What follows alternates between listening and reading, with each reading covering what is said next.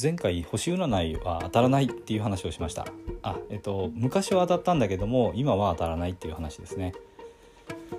でこの理由がなぜかというと昔は人々の生活っていうのが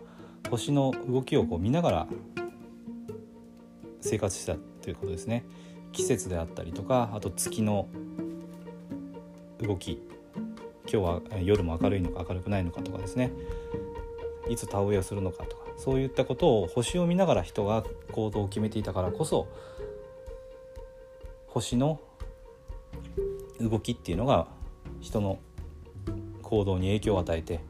だからこそ星占いっていうのが当たったで今はもう夜も伝統があって人は星なんか意識しないで生活してるので当たらなくなってるっていう話でした。でここからあの FX の話になるんですけども FX ってみんながチャートを見るんですね。あの、まあ、グラフみたいなやつですね。ろうそく足って言ってろうそくが何本も並んでるようなグラフを見ます。でその形を見てあのトレードの判断をします。みんながですね。でこの時に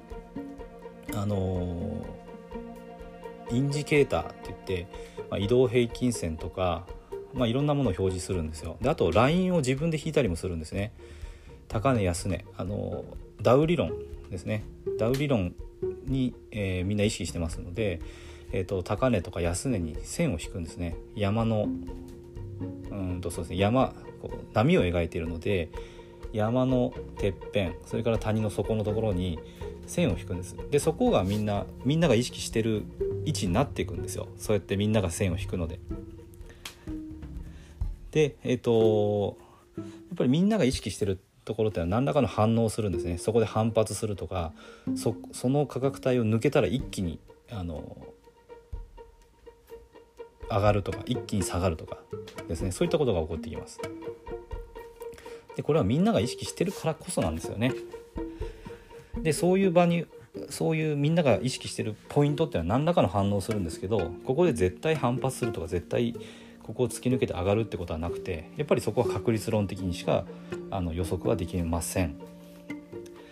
じゃあえっ、ー、とそうやってみんなが意識してるとこあるんだけどみんなが意識してない何かその聖杯みたいなもの。みんなが分かってないんだけどある人だけが知ってる特別なポイントみたいなのがあるのかっていうとやっぱりこれはないと私は思ってますね。なぜならみんなが見てないからそこは聞かないんです。結局はランダムになってくるということですね。これがあの前回のその星占いの話とつながってくるんですけども昔は星を意識して人々が星を意識して生活してたからこそ、えー、星占いが当たったと。で今はみんな電気電気があって電灯があって明るいから星なんかほとんど意識しないで生活してるから星占いが効かなくなってると。で FX においてもやっぱりその線を引いたりとかっていうのはみんなが意識するところに線を引いてこそ意味があるんですね。だからみんなが知らない特別なポイントっていうのは多分ないです。なので、えーと、線の引き方っていうのも結構練習が必要で、えーと、正しい線の引き方ですよね。だから多くの人が意識しているところに線を引くっていうのが、まあ、結局は正解なんですよ。あの線の引き方ってこう何と何通りっていうかそのいくつか解釈がやっぱあるあるんですよね。ここの山っぽいけどちょっとあの小さいかなとかなんか迷うとこあると思うんですよ。でいろんな人がこのいろんな判断でやってるんですけど結局多数決なんで結局はですねあのみんなが引いてるラインを引けるようになるっていうのが正解なんですよね。だから練習をしていって、えーとまあ、身につけていくしかないですね。でえっ、ー、とまあ線をひやっぱりどんどんどん引きまくってみるっていうのがまずはあのいいと思います。ダルダウ理論をちゃんと勉強して、えーと、高値と安値に線を引く。これがまあ基本ですよね。でこれをどんどんどんやっていくとあの反応しやすいところ反応しにくいところっていうのもだんだん見えてくると思いますということで、えっ、と、そうですね、まあ、星占いと同じで FX もみんなが意識してるところこれをあの知るってことがあの相場を占う実力をつけるために必要なことですね。で相場を占うことはできるんだけどそれは100%ではないでってこともやっぱり知らなきゃいけないですね。確率論的にしか動かないってことを知った上で。それでもみんなが意識してる場所が分かるからこそあのちょっとちょっとした歪みを作れるんですよ。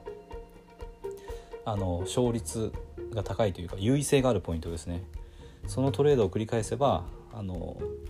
統計的にはトータルでプラスになるっていうポイントが存在してるので。それを知るためにはちゃんと、えー、みんなが意識しているポイントここを知るってことが重要です。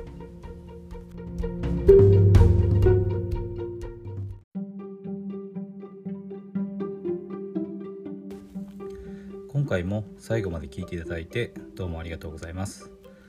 チャンネルの説明ページに私がどんな人間なのかを知ってもらえる1分半ほどで読める簡易プロフィールのリンクを貼っています。公式 LINE のリンクも貼ってあります。こちらでは相談も受け付けていますので是非登録してください。